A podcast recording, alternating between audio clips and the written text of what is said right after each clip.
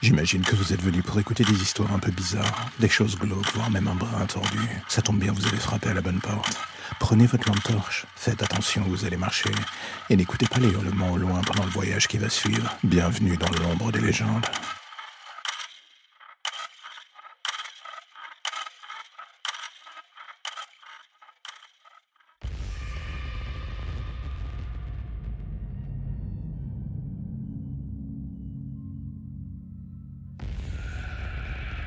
On dit souvent qu'on ne choisit pas sa famille, on doit faire avec, pour le meilleur ou pour le pire. Le souci dans mon cas est que je n'ai jamais eu le droit d'avoir un passeport pour la première case. J'ai été directement dans la seconde, et ça aurait été mon plus gros souci depuis le début. J'aurais voulu être normal, saine d'esprit, presque banal, mais d'après la police ou les psys, je suis une tarée. Pourquoi? Pour la simple et bonne raison que j'ai dit la vérité, enfin du moins, celle qui m'apparaissait comme la plus tangible à l'époque. Ma sœur était une fille assez timide, elle ne sortait jamais de sa chambre, toujours à regarder par la fenêtre, j'étais sa seule compagnie. Je lui apportais une certaine forme de quiétude dans sa solitude, et vice-versa. Mais avec le temps, un détail m'avait frappé, le fait qu'elle ne vieillissait pas. Une chose selon elle due à un fait assez simple au final. Elle était morte. Et c'est quand elle m'avoua froidement qui l'avait tuée que je vis mon univers s'écrouler. Elle désigna ma mère comme étant sa meurtrière. Et quand je finis par confronter ma mère sur le sujet, elle m'avoua que j'étais folle, que je n'avais jamais eu de sœur. Que tout cela n'était dû qu'aux effets secondaires de mon traitement depuis des années. Les médicaments brouillaient-ils vraiment le cerveau? J'avoue, j'en doutais.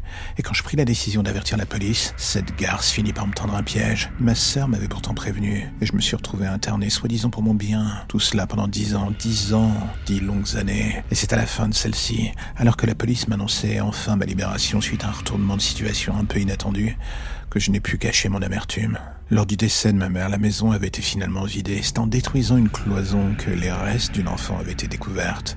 Cette enfant, c'était ma sœur, et depuis le début, je n'avais pas rêvé. Je l'avais vue, et elle aussi avait voulu rester ici pour me protéger. Peut-être avait-elle peur que je finisse comme elle, d'ailleurs. Et aujourd'hui, alors que je suis enfin libre, je ne peux m'empêcher de me poser une seule et unique question. Pourquoi est-ce que ma sœur ne cessait tout ce temps de me dire exactement la même chose? Dans le fond, tu es comme elle. Tu ne le sais juste pas encore.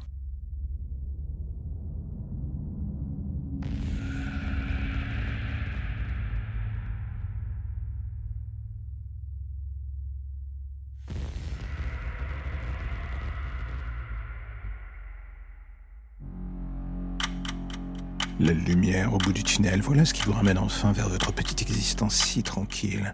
Plus d'ombre, plus d'histoires ou de légendes bizarres. Juste le quotidien qui revient frapper à votre porte en attendant de replonger d'ici demain matin vers de nouvelles zones pour le moins sombres. Vous avez déjà envie de revenir, je le sais, mais patientez. Chaque chose en son temps.